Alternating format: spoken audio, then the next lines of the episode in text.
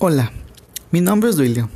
Hoy hablaremos del enfoque de animación sociocultural en los países de Francia, España y México.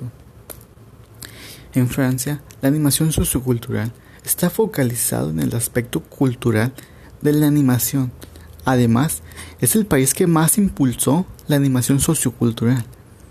La diferencia que tiene con México y España es la tradición histórica que tiene ya que en Francia fomentan mucho la animación sociocultural, ya que tiene escuelas para, para animadores socioculturales, y esos animadores ayudan a que no haya desigualdad social y todos puedan tener vacaciones, ya que hacen actividades en los centros de vacacionales y ponen promociones, así todos pueden tener sus vacaciones sin importar el nivel social que tengan.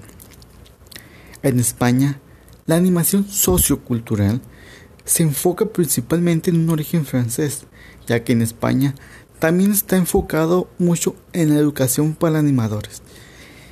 En España es un aspecto más socioeducativo, tanto, tanto así que ofrecen licenciaturas en animación sociocultural. En México, la animación sociocultural se basa más en la en lo cultural, ya que como es con, ya que se enfoca en conocer las distintas culturas y en base a eso los animadores hacen actividades para los turistas que vienen a México, ya sea conocer lugares históricos culturales que nos representan a nosotros como México y se basan en estas actividades. En México también se enseña la animación sociocultural en escuelas pero aún no se tiene una licenciatura como en Francia y en España.